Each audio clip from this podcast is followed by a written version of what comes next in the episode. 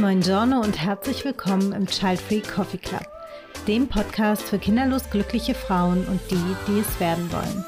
Ich bin dein Host Sina Scheithauer. Ich bin ausgebildete systemische Coachin, Coffee Lover und selbst Child Free by Choice. Ich freue mich mega, dass du heute dabei bist und jetzt wünsche ich dir erstmal so richtig viel Spaß mit der heutigen Folge. Hallo und willkommen zur heutigen Folge. Ich freue mich schon so lange darauf, die heutige Folge mit dir zu teilen.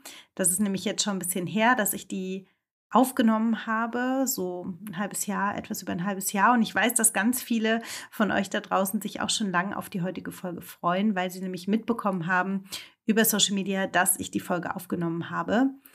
Ich habe nämlich für diese Folge mit Anita gesprochen. Und Anita ist eine kinderfreie Frau und die kleine Besonderheit ist vielleicht, dass Anita im Alter tatsächlich schon ja ziemlich fortgeschritten ist, denn Anita ist über 70 Jahre alt und ich hatte ganz große Lust, mal mit einer Frau, mit einer kinderfreien Frau hier im Podcast zu sprechen, die eben zu diesen ganzen Themen und zu diesen ganzen Fragen, die ja viele von euch haben, nämlich wie kann man im Alter ohne Kinder verbunden bleiben? Ist man vielleicht sogar einsam im Alter ohne Kinder? Wie kann man vielleicht auch gut vorsorgen für sich selbst im Alter? Und wie ist es eben ohne Kinder, ohne eigene Familie im klassischen Sinne alt zu werden? All diese Fragen konnte ich mit Anita besprechen. Und es hat tatsächlich ein bisschen gedauert, bis ich Anita gefunden habe, denn es war gar nicht so einfach, eine ältere kinderfreie Frau zu finden. Und äh, dank einem Artikel bei Krautreporter bin ich aber dann auf Anita gestoßen und habe ihr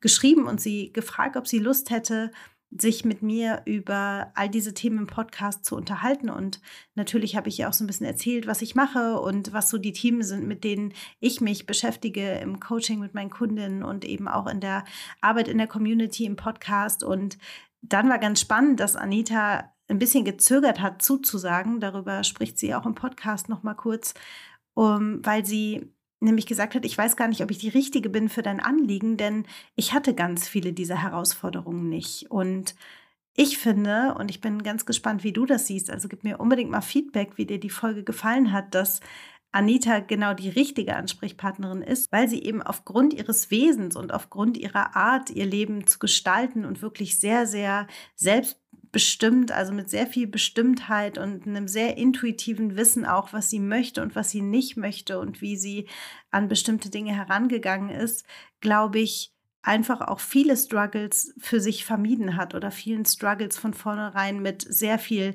Bestimmtheit begegnet ist. Und deshalb finde ich, dass Anita, auch wenn sie vielleicht viele Dinge gar nicht so als Struggle erlebt hat, gerade deswegen eine große Inspiration sein kann, wie man eben selbstbestimmt kinderfrei leben kann und wie man auch im Alter sehr selbstbestimmt ohne Kinder leben kann, weiter verbunden sein kann mit anderen Menschen, wie man das möchte.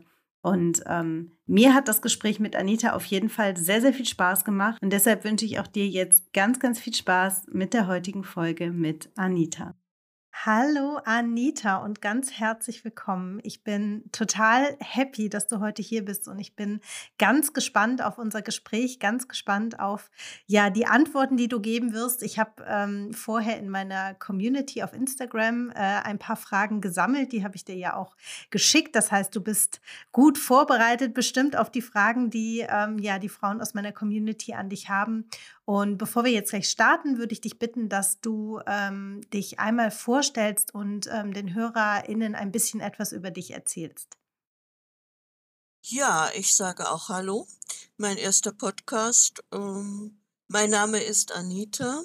Ich äh, bin 72 Jahre alt und aufgewachsen in einem Dorf im Südwesten der Republik, in einem Arbeiterhaushalt habe trotzdem Abitur machen können, weil ich bin Einzelkind. Dann habe ich Betriebswirtschaft studiert und im Anschluss daran hatte ich einige leitende Funktionen in technischen Unternehmen, internationalen Unternehmen, in Marketing und Kommunikation. Leider hat mich Mitte der, ähm, im Alter von Mitte 50 ein Zusammenbruch ereilt, der mich völlig aus der Bahn geworfen hat. Ähm, Diagnose war Depression. Ich bin in dieser Zeit zurück in mein Elternhaus, habe meinen dementen Vater gepflegt, der einzige Mhm. Verwandte, der noch lebte. Ähm, meine Mutter war schon einige Jahre tot. Ja, ich wollte nicht, dass mein Vater ins Heim muss. Ich habe nach dessen Tod mich noch mal klinisch therapieren lassen. War ich dann zumindest so weit fit, dass ich wieder einigermaßen leben konnte. Mhm. Ja, und ein Cousin und ein ehemaliger Mitschüler haben mich dann nach und nach zu äh, oder für ehrenamtliche Tätigkeiten interessiert. Und das hat mich so wieder ins Leben zurückgebracht und seit einigen Jahren unterrichte ich Deutsch als Fremdsprache an einer Sprachschule. Okay. Total interessant auf jeden Fall deine Lebensgeschichte und du bist jetzt am Anfang schon so tief eingestiegen, total spannend und ich würde gerne direkt ganz, ganz viel nachfragen, aber, ähm, ich schlage vor, wir gehen so ein bisschen der Reihe nach und ich Ja, starte jetzt noch mal mit, ähm, den kleinen Aufwärmfragen, die ich, ähm, all meinen Gästinnen am Anfang immer stelle.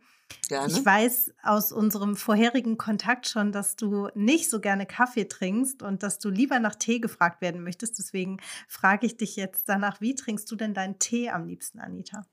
Den schwarzen Englisch, das heißt mit Milch und alle anderen Natur, aber in jeden Tee kommt ein Stück frischen Ingwer. Mhm, okay.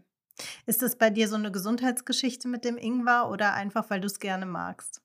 Beides. Äh, ich muss sagen, seit ich das tue, habe ich mit Erkältungen weniger zu tun. Okay, das hört sich gut an. Ja, dann meine zweite Frage. Wenn du heute spontan verreisen könntest, also du jetzt ein Ticket von mir bekommen würdest, ein Blankoticket, dir ein Ziel aussuchen könntest, wohin du willst, wohin würdest du fliegen oder fahren und warum genau dorthin?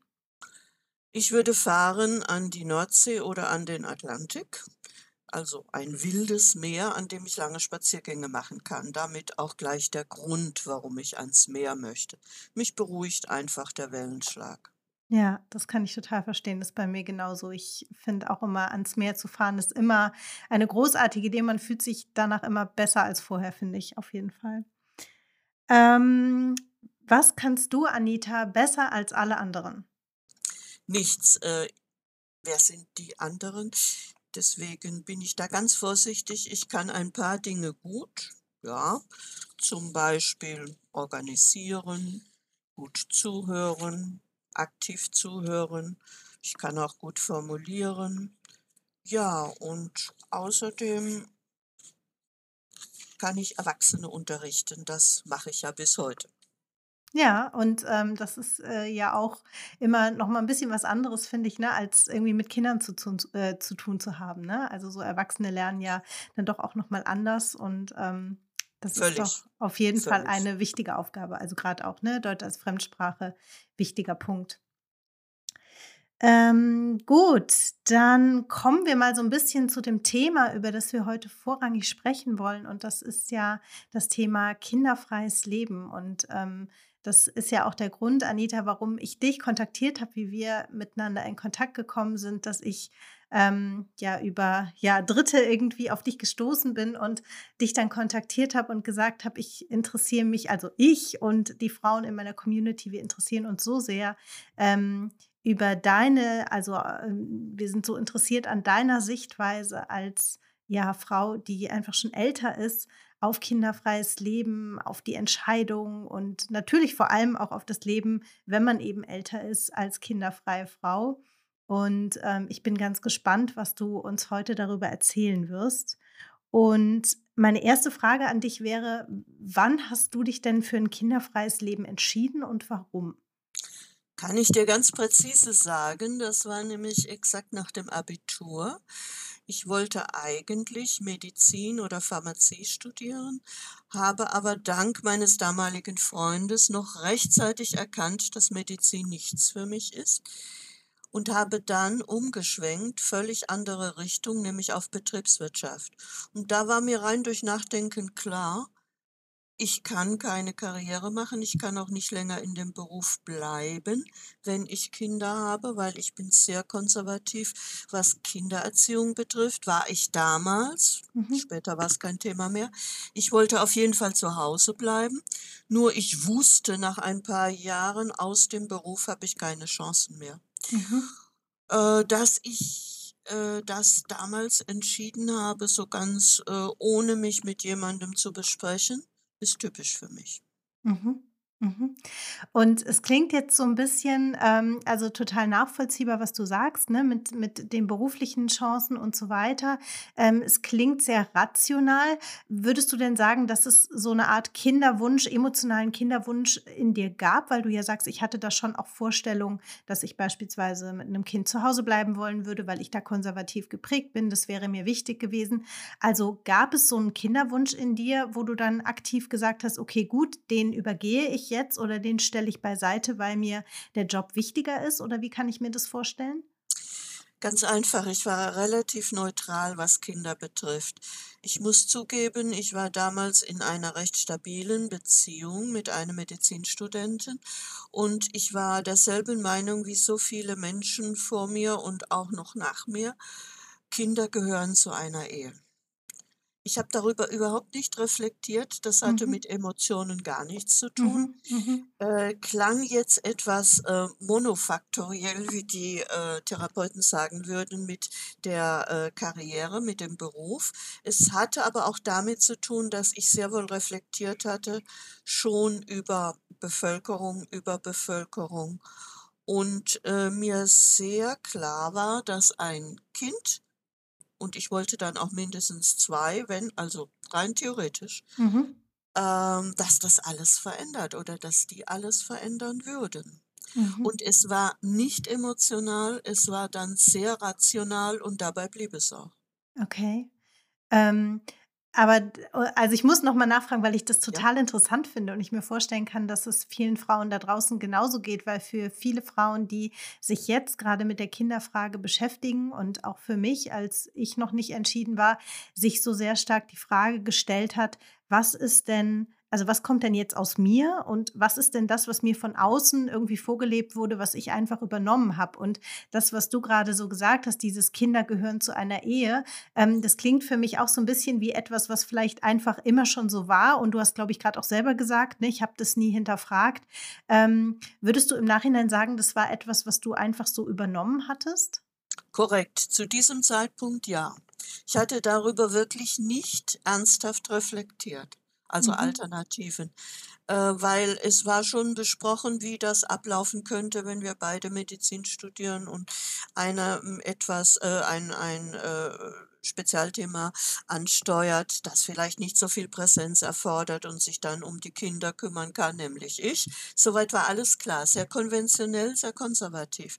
Aber dann fing das Denken an, als ich mit der Entscheidung: „Nein, Medizin ist nicht meine Welt“ und das Umschwenken auf etwas völlig anderes, das war für mich der Anstoß, auch über dieses Thema mal nachzudenken und festzustellen: „Eigentlich ist das gar nicht meins.“ Und Ja. ich habe bislang nur, äh, mich in dem bewegt, was mir vorgelebt worden war und was auch mein Partner erwartet. Mhm, mhm. Spannend, ja.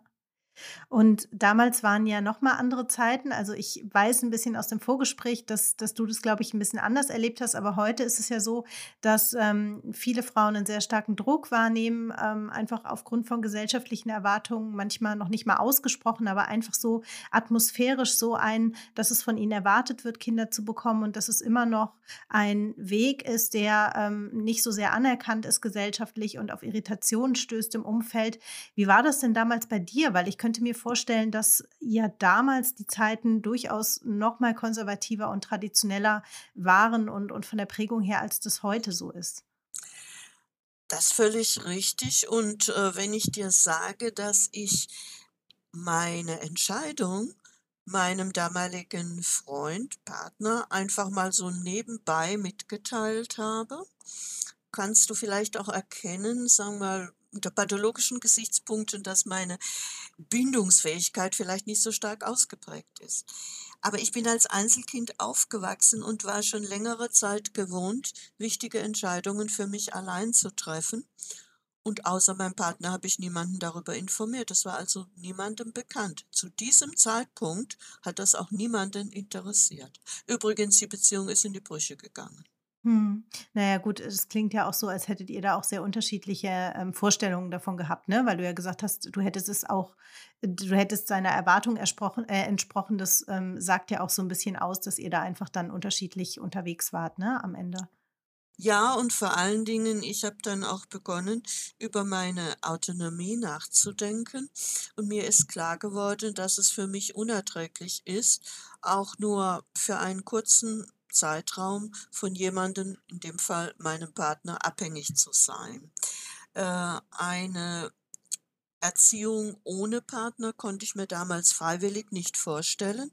Ich habe zwar damals schon die Frauen, die das unfreiwillig getan haben, äh, habe ich bewundert, aber das war für mich überhaupt keine Option. Mhm, mhm.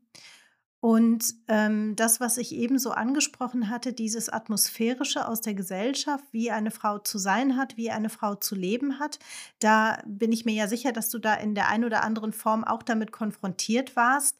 Ähm, hat dich das nie tangiert oder wie hast du das erlebt? Ja, da müsste ich vielleicht etwas weiter ausholen, ohne jetzt zu weitschweifig zu werden. Also erstmal zeitlich. Chronologisch war es so, zum Zeitpunkt meines Studiums war das völlig irrelevant, das Thema. Ich habe dann etwas getan, um äh, vielleicht auch zu demonstrieren, wie instrumental ich damit umgegangen bin.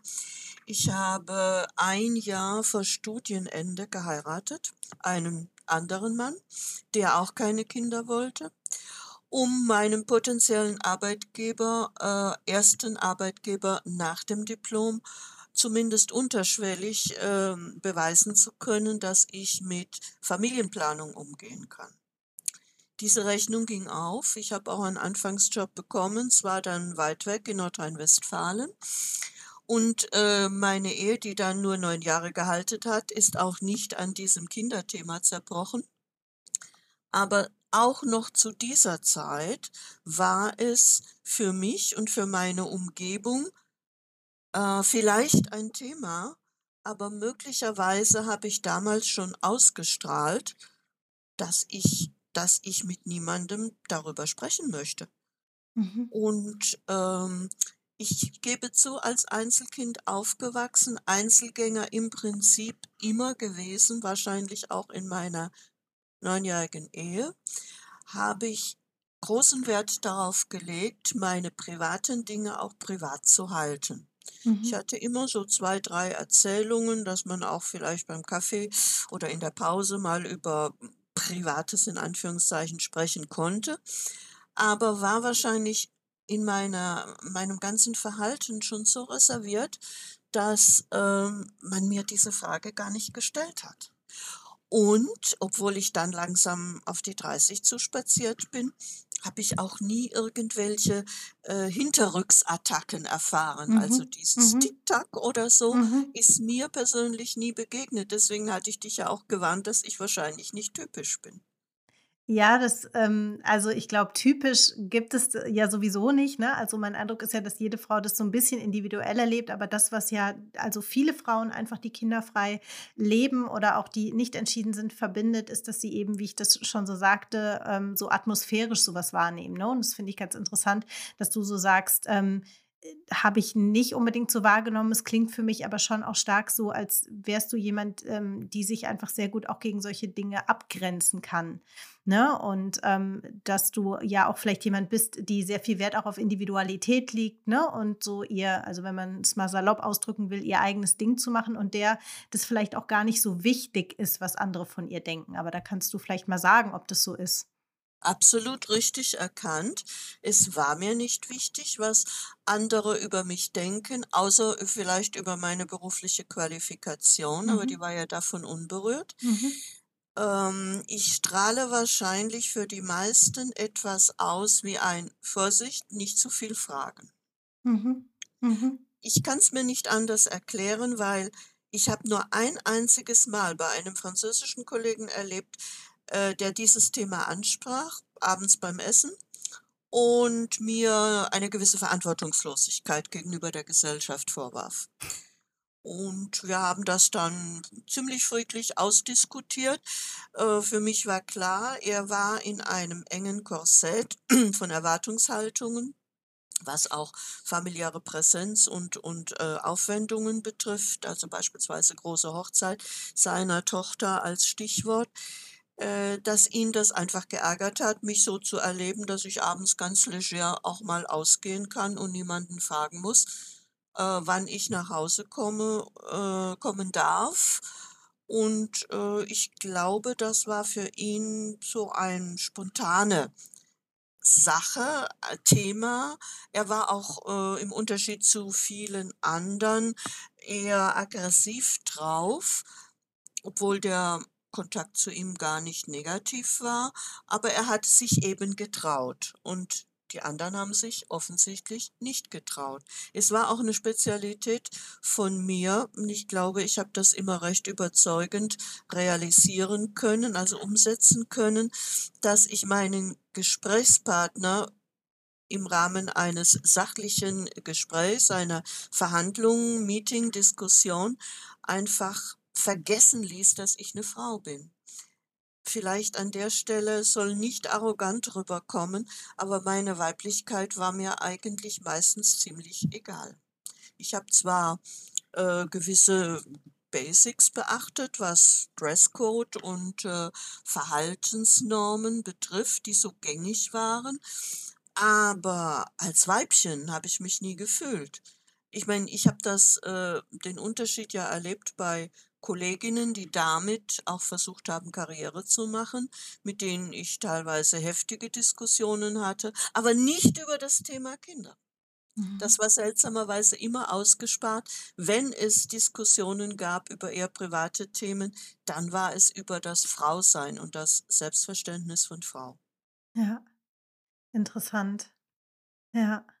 Finde ich irgendwie ähm, total, ja, total interessanten Umgang damit. Und was ich, was ich spannend finde, ist, dass du so sagst, ich glaube, es hat sich niemand getraut zu fragen. Und ich glaube, dass da schon auch etwas dran ist, weil das auch etwas ist, was ich erlebt habe, dass ähm, in dem Moment, wo ich ähm, mich entschieden hatte, kinderfrei zu leben, also bei mir war das so ein Prozess, dass ich mich sehr, sehr schwer getan habe mit der Entscheidung, ähm, weil ich nicht das Gefühl und den Eindruck hatte, dass das, dass das überhaupt möglich ist. Also obwohl ich das natürlich vom Kopf her wusste, klar, ne, aber das erschien mir nicht wie eine gängige, also wie eine mögliche Option. Und dann ne, habe ich mich aber irgendwann für ein kinderfreies Leben entschieden und hatte dann am Anfang aber auch die Schwierigkeiten, so dazu zu stehen und wurde tatsächlich auch gefragt.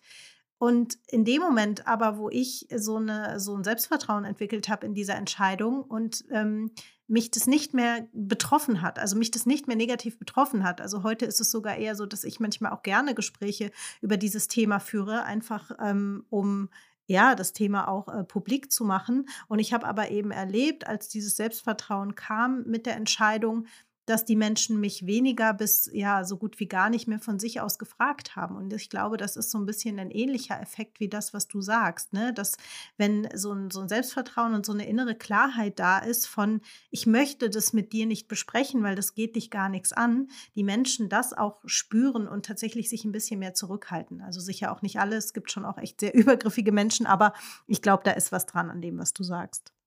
Absolut. Und äh, ich muss sagen, du hast ein wichtiges Stichwort genannt, vielleicht jetzt nicht genau in der Formulierung, aber das ist die eigene Sicherheit.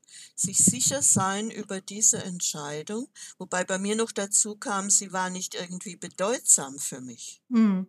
Aber ich war mir absolut im Klaren darüber, was ich will, nämlich keine Kinder und äh, es, ich möchte heute, weil ich, mein Gedächtnis ist ja nicht äh, 100 Prozent, aber ich möchte nicht ausschließen, dass ich vielleicht sogar mal gefragt wurde und dann so reagiert habe, entweder explizit, abhängig natürlich jeweils immer von den äh, FragestellerInnen. Ähm, ja, beispielsweise, das geht sie nichts an oder privat ist privat oder Gegenfrage, Warum haben Sie Kinder oder Genau. wollen Sie Ja. Kinder? Möglicherweise habe ich das ein, zwei, dreimal gemacht, aber ich kann mich tatsächlich heute ich Ja. habe versucht, mir das vorzustellen, aber ich kann mich nicht erinnern. Ich weiß nur eins, meine, äh, GesprächspartnerInnen wussten immer, was sie von mir zu erwarten hatten in puncto Schlagfertigkeit beziehungsweise, ähm, meine Reaktion auf Übergriffigkeit. Ja, ja. Ja, ohne dich näher zu kennen, aber das, äh, finde ich, äh, also, ne, wir äh, strahlst du auch so im Gespräch aus. Also, ich finde, es kommt rüber so, ne? Also, es die die Dinge sind sehr klar auf jeden Fall. Ähm, okay, ich habe verstanden, du hast selber nicht so sehr viel Gegenwind erfahren oder vielleicht auch einfach so gut auf den Gegenwind reagiert, dass er dir nicht mal in Erinnerung ist. Ähm, wie ich eben schon gesagt habe, für viele Frauen ist es ja ein großes Thema mit diesem Gegenwind, sei der nun mal aktiv oder, ähm, wie gesagt, manches ist ja tatsächlich auch eher subtil, ähm, wo man noch nicht mal ein konkretes Beispiel nennen könnte und trotzdem spürt man's. Was würdest du denn aus deiner Lebenserfahrung und auch aus deiner Persönlichkeit heraus, ähm, Frauen für für Tipps mitgeben können, wie sie, ähm, auf die wie sie damit umgehen können mit Erwartungen und eben auch mit übergriffigen Fragen, mit Gegenwind, Kommentaren, was auch immer? Äh, in erster Linie würde ich empfehlen, als sozusagen Vorübung oder wenn die Entscheidung gefallen ist, sich über die Beweggründe völlig im Klaren sein. Also diese Klarheit ist, glaube ich, ganz wichtig, denn sie ist für mich aus meiner Sicht die Basis für das Selbstvertrauen, das nötig ist, um dann allen Anfeindungen, äh, entsprechen zu können, beziehungsweise denen begegnen zu können und sich daran nicht zu verletzen. Mhm. Wenn man selber genau weiß, was man will und das möglicherweise auch schon nonverbal ausstrahlt. Ich glaube, das war bei mir, der Punkt, vielleicht auch einfach, weil es kein Thema war.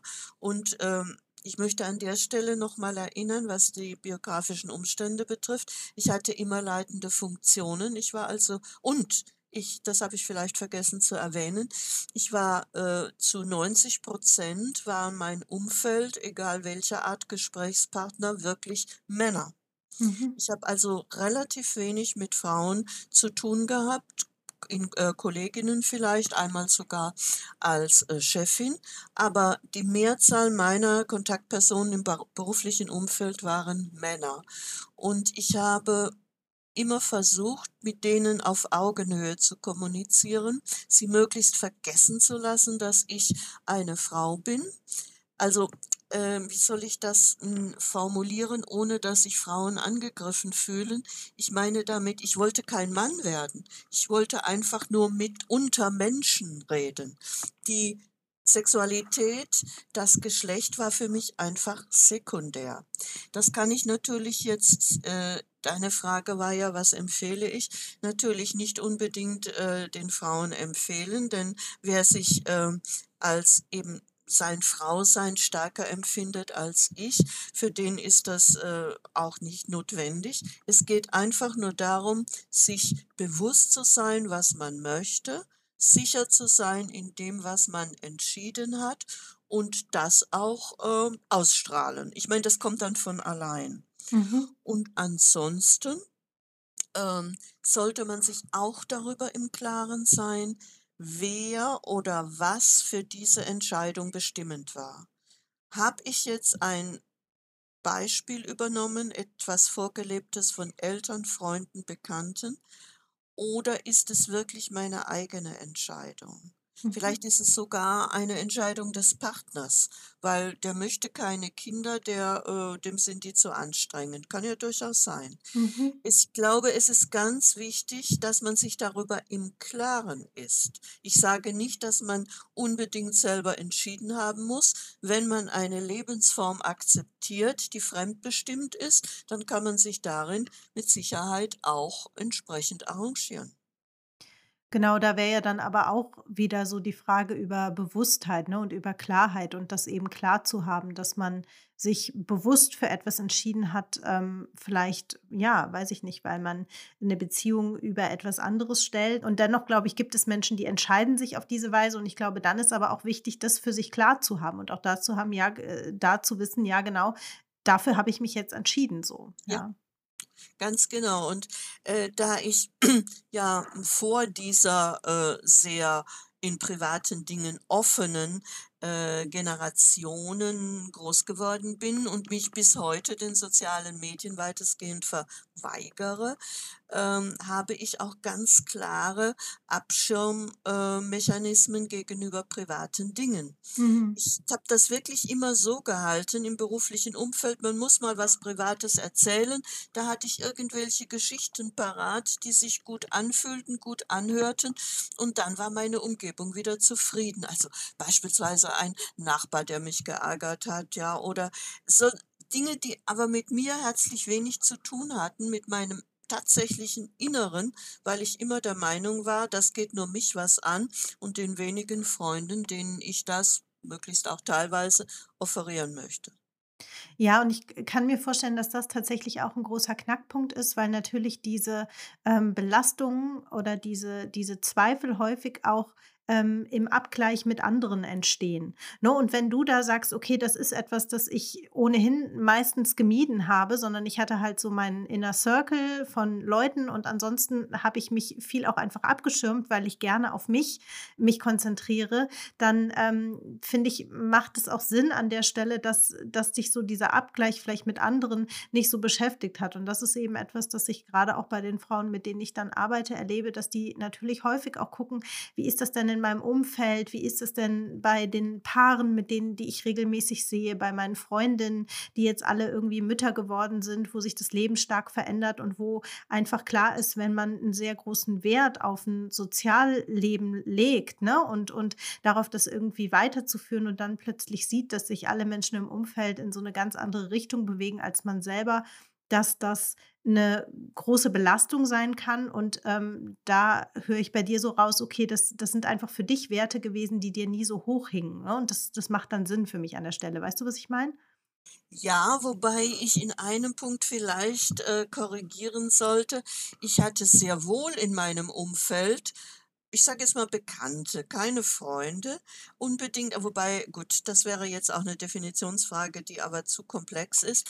Aber, hm, ich kannte viele Menschen, kenne ich bis heute, deren, äh, Familienleben mir sehr wohl vertraut ist. Nun Mhm. ist es so, mit, äh, äh, Mitte 20 bis Mitte 30 tut sich da ja sehr viel, das stimmt. Mhm. Das habe ich dann auch bei den, äh, beispielsweise Jahrgangstreffen von der von den Schulen her festgestellt, aber gleichzeitig auch interessanterweise einen gewissen Neid, weil für manche ist es ja auch ein Riesenschock, wie stark sich ihr Leben verändert, wenn sie Kinder bekommen. Sind sich leider wohl bis heute manche, ähm, Frauen, aber auch Paare gar nicht bewusst. Absolut, ja. Und dann hatten die gerade wohl so ihre entsprechenden Erfahrungen gemacht und dann trudle ich da ein und sage: „Ach ne, ich habe keine Kinder“ und, ähm, habe auch bin auch nicht weiter auf irgendwelche Fragen eingegangen. Das waren vielleicht die einzigen Situationen, wo es dann Fragen gab.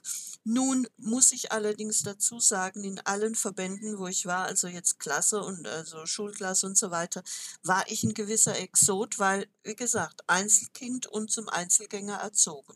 Mhm. Mhm. Das ist natürlich 'ne Voraussetzung, die sie jetzt äh, die man jetzt nicht unbedingt, äh, oft findet.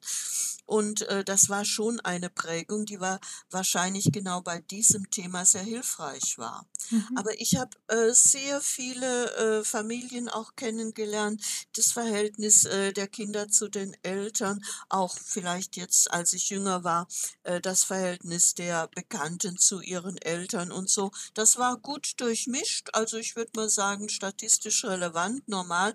Ich habe diese Situationen nie gemieden und das immer mit Interesse zur Kenntnis genommen, Mhm. was ich da erfahren habe. Mhm. Nur, Mhm. dass ich eben nichts Adäquates liefer zu liefern hatte. Ich habe dann höchstens von meinem Job erzählt oder von meinen Interessen, ja. Mhm. Mhm.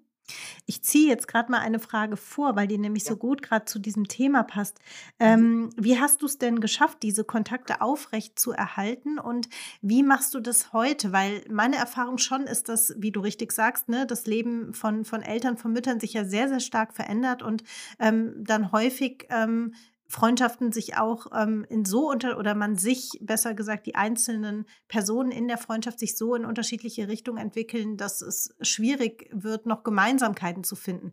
Hast du das auch so erlebt und wie ist es dir gelungen, so deine Freundschaften aufrechtzuerhalten, auch zu Menschen mit Kindern? Äh, ganz einfach. Äh, vielleicht, äh, ist das jetzt die falsche Einleitung für, äh, die Frauen, für die du arbeitest, aber ich habe, ähm ich war nie Mitglied einer Clique, also im im Sinne von, ich hatte einen fest definierten Freundeskreis. Äh, das gab es nie bei mir, sondern ich war immer Angehörige mehrerer Cliquen und dann in der Peripherie. Und so äh, wie heißt das so schön? Ich hatte nie eine beste Freundin, das ist wohl das das gängige Wort, mit der ich dann wirklich über alles gesprochen habe. Ich hatte immer mehrere Freundinnen und Freunde, auch durchaus platonische Freundschaften mit Männern. Und jede dieser Personen war für ein bestimmtes Gebiet meines Lebens zuständig. Okay, Also, interessant, äh ja. problemlösungsbezogen oder eben auch rein kommunikativ, austauschmäßig. Also, mit den einen bin ich ausgegangen abends, äh, mit anderen habe ich eben über berufliche Dinge gesprochen und mit Dritten über irgendwelche Interessen, äh, die ich noch so nebenbei gepflegt habe. Mhm. Also, das sehr grob jetzt die Einteilung. Dadurch war ich nie in einem Kreis, der sich, äh, gegenseitig beäugte und gemeinsam in Urlaub fuhr oder gemeinsam Feste feierte und so. Das war bei mir eher die Ausnahme. Mhm. Mhm. Aber ich habe also, ich hätte, wenn ich beispielsweise, ähm, meinen Geburtstag ich habe nur einen richtig gefeiert, das war der 40. Da habe ich eben Leute eingeladen, die mir wichtig waren. Dann waren's insgesamt 70, die kannten untereinander aber praktisch nur beruflich, ja, aber, ähm, es war jetzt nicht irgendein fester Kreis. Mhm. Ich glaube, das ist einer der Unterschiede auch, weswegen ich auch gezögert habe, auf deinen, äh, Interviewwunsch einzusteigen, weil ich das so 'n bisschen atypisch empfunden habe. Ich habe mich sehr wohl immer verglichen mit den Biografien anderer, aber hatte, was mich betrifft, äh, jetzt nichts auszusetzen an dem, was ich tat. Mhm. Also, ich fand das jetzt nicht, ähm, äh, was was also, meine Situation fand ich jetzt weder über noch unterlegen. Mir war immer klar, in jeder Lebensform gibt es Phasen, wo man gerne etwas anderes tun würde Mhm. oder anders leben würde. Das habe ich akzeptiert. Mhm. Ja, ich, äh, finde das total interessant, ähm, und, äh, es ist schon so, wie du sagst, dass es, ähm, tatsächlich bei dir einige Dinge so 'n bisschen anders sind als bei den meisten Frauen, mit denen ich so arbeite auch oder oder als ich sie erlebt habe in meinem Entscheidungsprozess. Ich finde das aber eigentlich grade interessant, weil, ähm, ich finde, dass du, ähm oder mein Eindruck ist, dass du immer sehr nah bei dir warst, so bei dir, bei dem, was du brauchst, bei deinen Bedürfnissen, ne? Also, auch so, wie du deinen Freundeskreis irgendwie aufgestellt hast und, ähm, eigentlich in vielen Bereichen deines Lebens, sage ich mal, ein bisschen anders gelebt hast, als das vielleicht so die Norm ist oder so, wie es viele gemacht haben, ja? Und dass du eingebunden warst, aber eben nicht vielleicht auf so 'ne klassische Art, wie viele Menschen das tun. Und, ähm, das zeigt so, finde ich, dass dieses so nah bei sich sein irgendwie und so ganz klar, wie was man tun möchte und auch zu sagen, ja, man geht eben durch Phasen im Leben und ich habe mich verglichen, aber nicht im Sinne von, ich ähm, mein Leben ist falsch oder mein Leben ist halt nicht richtig, sondern einfach im Sinne eines Abgleichs, ja, ohne das zu werten. Ähm, das finde ich schon auch sehr inspirierend und ich glaube, dass das auch sehr vielen Frauen weiterhelfen kann, weil da steckt ja steckt ja 'ne Wahrheit drin, nämlich dieses: „Bleib bei dir und bleib bei dem, was für dich und dein Leben wichtig ist und guck nicht so viel links und rechts“, ja. Ja, zumal ich nie, äh, irgendwie Fan von jemandem war, also, was so so früher so üblich war. Man hat sie äh, irgendwelche Idole gehabt oder so, das kenne ich überhaupt nicht. Ich habe mir Lebensstile angeguckt. Wenn ich sie interessant fand, habe ich versucht, daraus vielleicht etwas zu nehmen und zu prüfen, ob das für mich passt. Ja. Aber ich habe jetzt nie irgendetwas angestrebt oder war neidisch auf jemand, der jetzt beispielsweise 'n reichen Mann geheiratet hat, nur mal bei diesem, äh, Klischee zu bleiben vielleicht, aber ist ja nun auch in meinem Umfeld passiert. Ich habe es einfach äh, für mich waren die Menschen wichtig und wenn sie verheiratet waren, Kinder hatten, wenn ich mich mit dem Menschen verstand, war es gut, egal ob Mann oder Frau. Dann war aber Familie auch nicht das erste Thema. Man hat da vielleicht mal drüber gesprochen.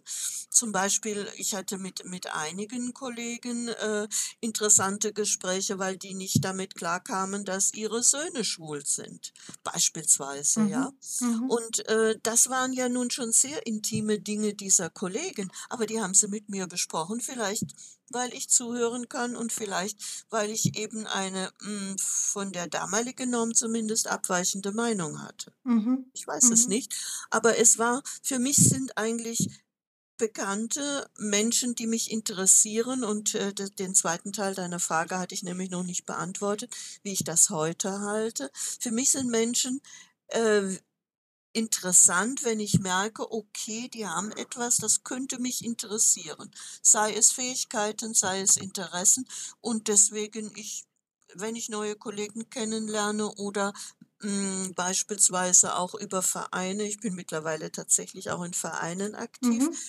äh, dass ich, äh, einfach mit den Menschen Gespräche führe, feststelle: „Okay, ist das für eine gute Bekanntschaft äh, passt das? Und wenn ja, dann ist dieser Kontakt für mich existent und dann pflege ich den auch.“ Das bedeutet nicht unbedingt gegenseitiges Besuchen.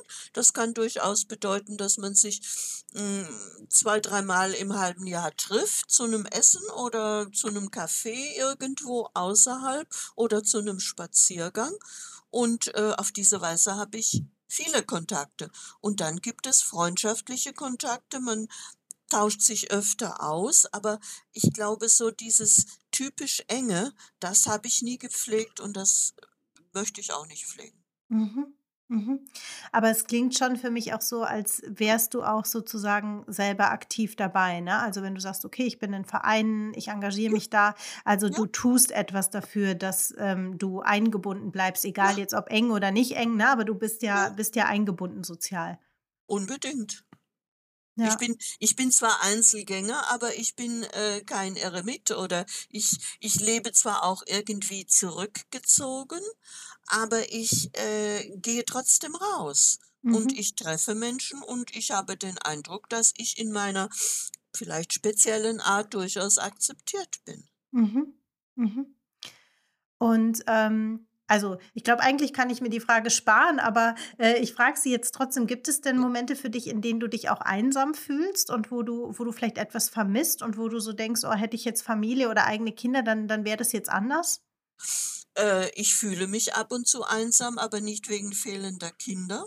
Das kann ich dir also wirklich sagen. Ich habe mich noch mal sehr gewissenhaft geprüft. Ich habe diese Entscheidung keine Sekunde und kein einziges Mal bereut. Mhm. Aber partnerschaftlich natürlich. Ich habe hatte durchaus nach meiner Scheidung noch die eine oder andere Beziehung, aber es ergab sich, äh, daraus kein weiterer fester Kontakt oder länger andauernder Kontakt. Und natürlich bin ich dann ab und zu etwas äh, gibt es Situationen, wo ich mich einsam fühle, aber das ist eben mein Zugeständnis an das Leben, was heißt, in jeder Lebensform habe ich Phasen, wo ich gerne was anderes hätte. Das ist so. Ja.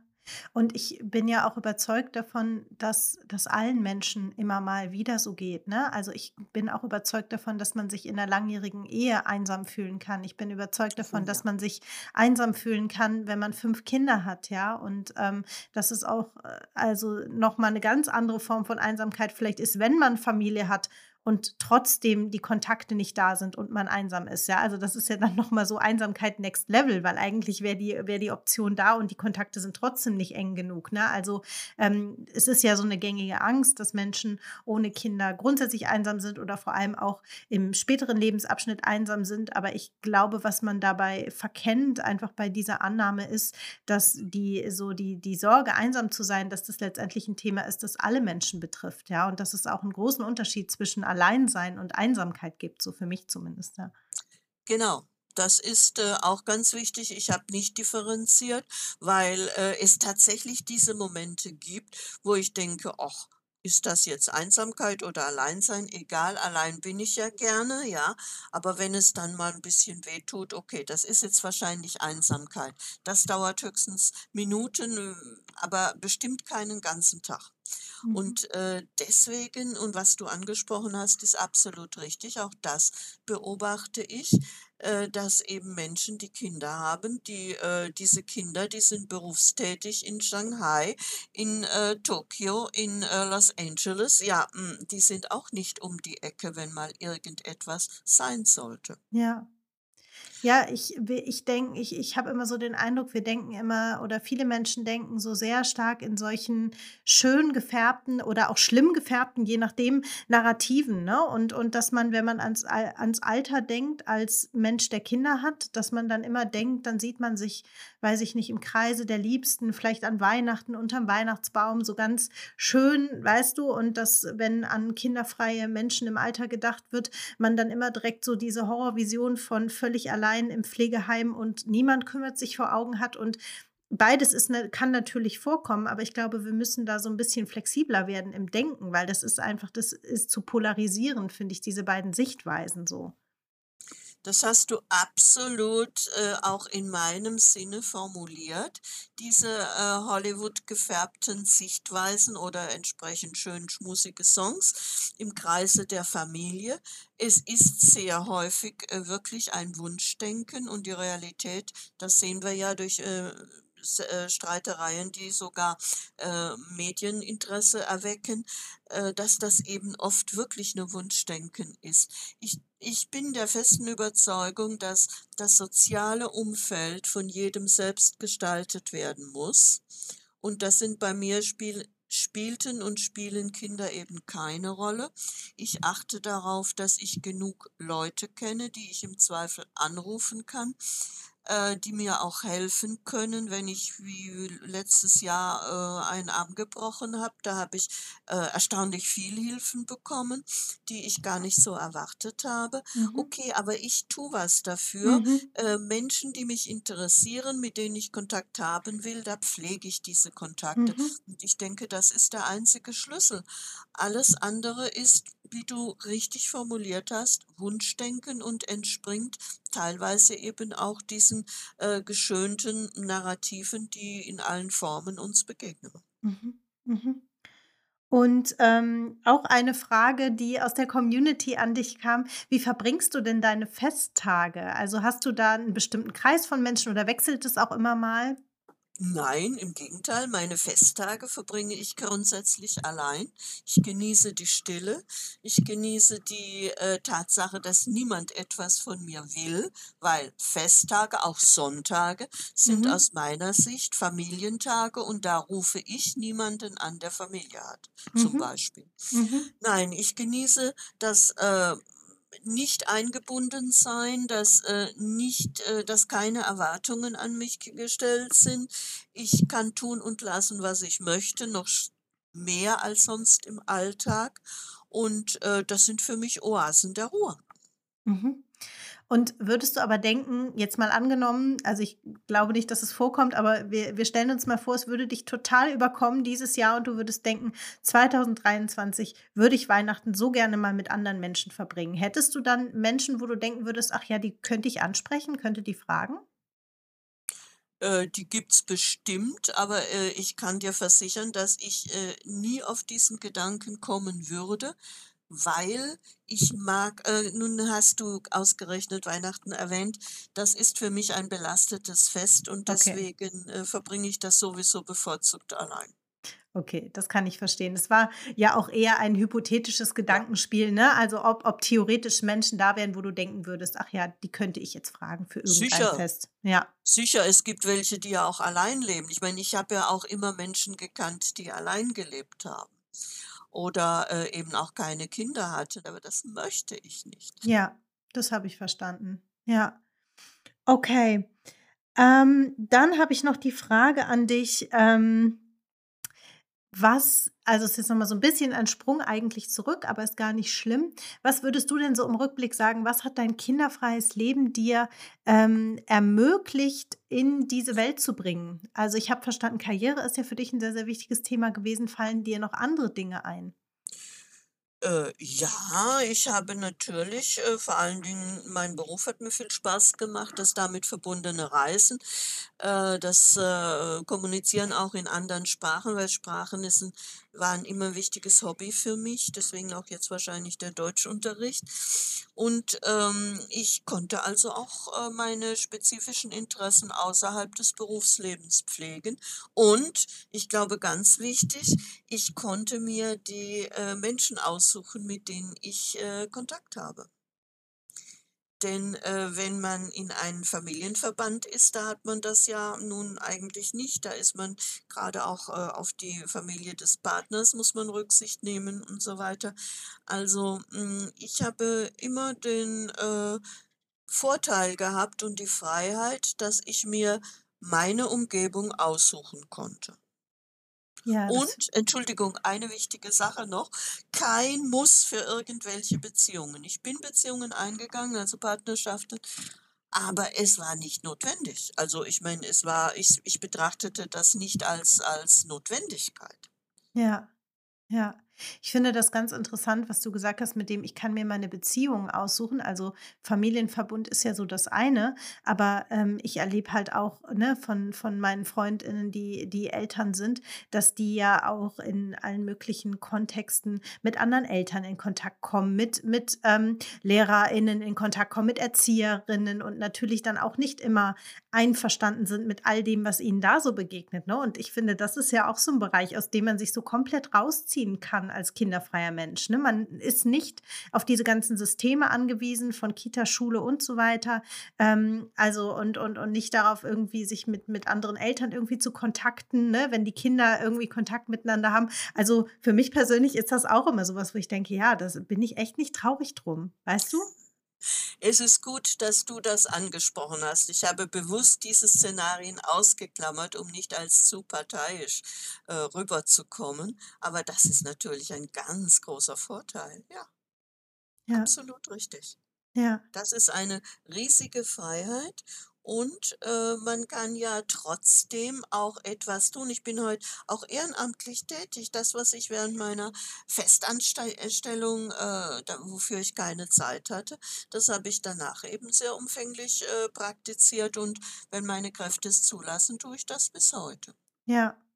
Und das finde ich halt auch so toll, ne? Also, häufig oder also, diese Frage hat sich tatsächlich für mich nie gestellt, aber ich weiß, dass die sich für viele, ähm, Frauen stellt, die sich für 'n kinderfreies Leben entscheiden: „Was mache ich denn dann jetzt mit diesem Leben?“ Grade wenn die, ähm, auch nicht so groß ambitioniert sind im Job mit Karriere, was ja völlig okay ist, dann stellt sich aber schon manchmal die Frage: „Ich möchte irgendwie gern noch mal was Sinnstiftendes machen oder so. Was könnte das denn sein?“ Und ich finde, dass kinderfreie Menschen der Gesellschaft ganz viel zurückgeben können, einfach wie du auch sagst, durch die zeitlichen Ressourcen und die Kraft, die sie zur Verfügung haben, eben grade auch in in jüngeren Jahren noch eben, wenn sie, wie gesagt, nicht vielleicht beruflich so sehr eingebunden sind, ne, noch mal zu sagen: „Ja, ich, ähm, äh, arbeite irgendwo mit in meinen 20ern und 30ern, wenn andere Eltern einf oder andere Menschen als Eltern stark in die, ähm, Erziehung ihrer Kinder eingebunden sind“, was ja auch völlig legitim ist, ja. Richtig, und da hätte ich mich, wenn das damals, äh, als ich in diesem Alter war, überhaupt ein Thema gewesen wäre, hätte ich mich mit Sicherheit auch dafür interessiert, weil Familie ist für mich jetzt nicht, äh, unbedingt die einzige, äh, Umgebung für ein Kind. Ich bin nach wie vor der Meinung, dass Kinder mehrere Ansprechpartner Ja. haben sollten, also mindestens auch einen Mann. Und das könnte ja auch beispielsweise in einer Freundesgruppe, in einer Ja. Wohngemeinschaft äh, da könnte ich mich durchaus auch einbringen. Also, für damals. Jetzt heute Ja, ist das ja. natürlich kein Thema mehr für mich, aber das fände ich, äh, absolut perfekt. Ja.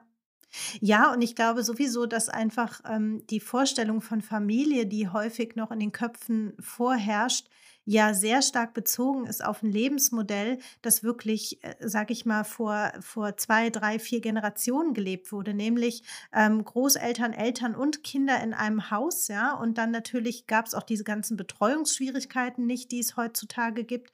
Und ich glaube, oder ich persönlich sehe das einfach so, dass ein, ein Problem auch der fehlenden Vereinbarkeit unter anderem ist, dass einfach wir heute anders leben. Also wir haben einen anderen Modus des Zusammenlebens häufig leben Kinder, äh, also leben Eltern mit ihren Kindern weiter weg von den Großeltern oder es gibt auch keinen guten Kontakt oder wie auch immer. Es gibt dann Betreuungsprobleme. Das heißt, so wie das früher funktioniert hat, ist das heute in den allerseltensten Fällen noch und es funktioniert auch so nicht mehr. Und deshalb finde ich auch immer, wir bräuchten viel mehr alternative Konzepte des Zusammenlebens und auch der Kinderbetreuung. Genauso wie du sagst, ja. Also ich kenne auch kinderfreie Frauen, die total gerne mit Kindern zusammen sind, aber sagen, ich will halt keine eigenen haben. Ne? Und ich glaube, dass es der Gesellschaft so gut tun würde, wenn es mehr andere Formen des Zusammenlebens geben würde und so dieses Narrativ der Kleinfamilie auch so aufgebrochen würde. Weißt du, was ich meine? Ja, natürlich. Das ist ja sowieso eigentlich ein großer äh, Bremsfaktor, finde ich, für die Weiterentwicklung dieser Gesellschaft, dass eben eigentlich die alten Modelle, die du geschildert hast, mit drei Generationen in einem Haus, das ist längst passé.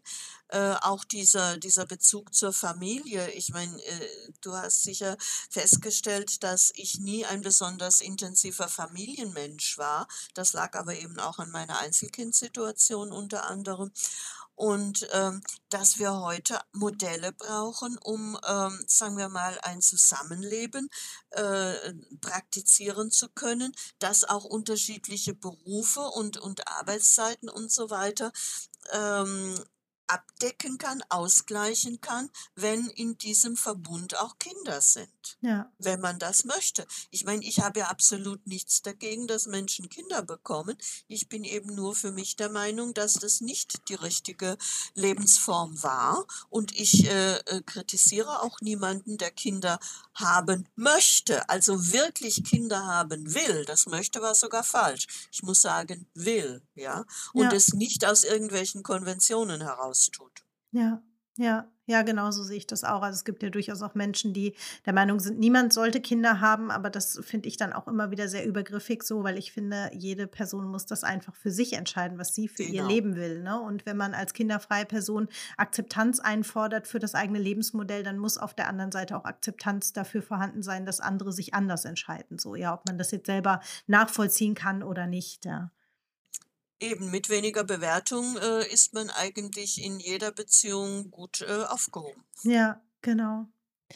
Okay, ich habe noch eine letzte Frage, ähm, die mich persönlich tatsächlich auch sehr interessiert und ähm, die auch aus der Community gestellt wurde, nämlich ähm, wie hast du vorgesorgt für Zeiten, in denen du vielleicht, ähm, also du klingst ja für mich sehr, sehr fit, aber ähm, ne, es kommen vielleicht mal Zeiten, in denen das nicht mehr so ist. Wie hast du dafür vorgesorgt?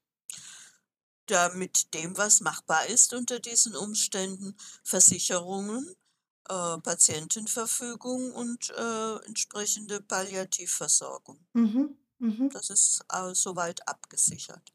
Ja, genau. Das ist ja, ähm, finde ich, auch immer ein, ein un also ist ich glaube, es ist in unserer Gesellschaft unangenehm angesehen. Ne? Und natürlich ist es immer auch mal eine kleine Hürde oder für die meisten Menschen eine kleine Hürde, sich mit diesen Dingen zu befassen. Aber ich finde auch, das sollte jeder Mensch tun, also nicht nur kinderfreie Menschen. Ich finde das ähm, eine Zumutung, äh, wenn man sich darauf verlässt, dass ähm, die Angehörigen, wenn etwas passiert, dann schon wissen werden, was man selber will. Also ich finde, jeder Mensch sollte selbstbestimmt das für sich entscheiden irgendwie und auch entsprechend festlegen. Ähm, aber für kinderfreie Menschen einfach natürlich nochmal ein anderes Thema, ähm, wenn vielleicht tatsächlich keine, Nachko äh, keine, keine Verwandten, keine Nachkommen direkt mehr da sind, ne? Ähm, weil dann ja sage ich mal, Menschen aus dem Außen tatsächlich entscheiden müssen, vielleicht ja, also je nachdem sogar ähm, ja, gesetzlicher Betreuer oder irgendwie sowas. Und da ist das dann natürlich schon nochmal noch mal ein bisschen mehr Priorität auf jeden Fall. Ja. Und vor allen Dingen finde ich es auch falsch bis heute, dass Care-Arbeit immer noch zu, ja, ich würde mal sagen, weit über 50 Prozent, um nicht zu sagen knapp 90 Prozent Sache von Frauen ist. Mhm. Das ist übrigens auch ein Thema, hm, was äh, mich immer dazu, oder vielleicht was damals schon meine Entscheidung auch beeinflusst hat. Also die Entscheidung, keine Kinder haben zu wollen, war sicher nicht so nur von einem äh, Faktor bestimmt, wie es vielleicht drüber gekommen ist. Ja, ja, auf jeden Fall. Genau. Ja, Anita, es war sehr, sehr schön, mit dir zu sprechen über ähm, kinderfreies Leben. Ich finde es ganz interessant, auch wenn du dich selber als nicht prototypisch kinderfrei erachtest, ähm, fand ich es wirklich total ja, spannend, einfach deine Sichtweisen zu hören. Ähm, hast du noch irgendein Thema, wo du sagst, das ähm, ist jetzt noch wichtig für dich, weil meine Fragen sind äh, tatsächlich am Ende jetzt. Äh, wichtig wäre es für mich eigentlich nur, äh, Frauen, die sich gegen Kinder entscheiden, dazu zu ermutigen, sich Klarheit über diese Entscheidung vor sich selbst zu verschaffen Mhm. und äh, sich wirklich äh, sicher sein, dass sie das so wollen. Und wenn sie dessen, wenn sie das garantieren können für sich selber oder wenn sie diese Sicherheit empfinden, dann wird ihnen auch nicht so viel Negatives entgegenschlagen, weil ich habe eben festgestellt in völlig anderen Zusammenhängen, aber das lässt sich dafür natürlich auch äh, heranziehen als Erfahrungswert. Nur wenn man angreifbar ist, gibt es eben viele Menschen, die darauf einsteigen und dann versuchen zu quälen. Mhm. Ja. Ja, Anita, also vielen herzlichen Dank, dass du da gewesen bist. Mir wäre jetzt noch eine Sache wichtig. Falls dich Frauen heute hier im Podcast gehört haben, die sagen, oh, das hat mich total inspiriert, das Gespräch, und ich möchte Anita gerne ein Feedback geben oder äh, möchte sie was fragen oder so, ähm, wie können die HörerInnen dich denn erreichen? Also grundsätzlich bin ich erreichbar über äh, meine E-Mail-Adresse. Äh, ich habe ja bereits darauf hingewiesen, in sozialen Medien bin ich nicht vertreten, auch nicht in den beruflichen. Also E-Mail-Adresse, ich werde auch jede E-Mail beantworten. Mhm, okay. Und deine E-Mail-Adresse verlinke ich dann einfach in den Shownotes. Das ist so ein kleiner Text, der beim Podcast veröffentlicht wird. Ähm, genau, dann können die HörerInnen auf jeden Fall Kontakt zu dir aufnehmen. Gut, dann vielen Dank, dass du da warst, Anita. Ich wünsche dir noch eine ganz, ganz tolle Zeit und ja, bis dann. Herzlichen Dank für das interessante Erlebnis eines Podcasts und äh, ich freue mich auf Resonanz. Das war's für heute im Child Free Coffee Club Podcast. Ich habe es total gefeiert, dass du dabei warst. Damit du zukünftig keine Folge verpasst, abonniere auf jeden Fall den Podcast. Und wenn du Lust auf noch mehr Inspiration rund um den Child Free Lifestyle und Vernetzung mit den anderen kinderfreien und nicht entschiedenen Frauen aus meiner Community hast, dann check auf jeden Fall meine Website www.sina-scheithauer.de oder meinen Instagram-Kanal @sina_scheithauer. Auf meiner Website findest du neben meinem Blog auch meine Coaching-Angebote für kinderfreie und nicht entschiedene Frauen. All diese Infos kannst du natürlich auch nochmal in den Shownotes nachlesen. Jetzt wünsche ich dir noch einen ganz tollen Tag. Lass es dir gut gehen und wir hören uns.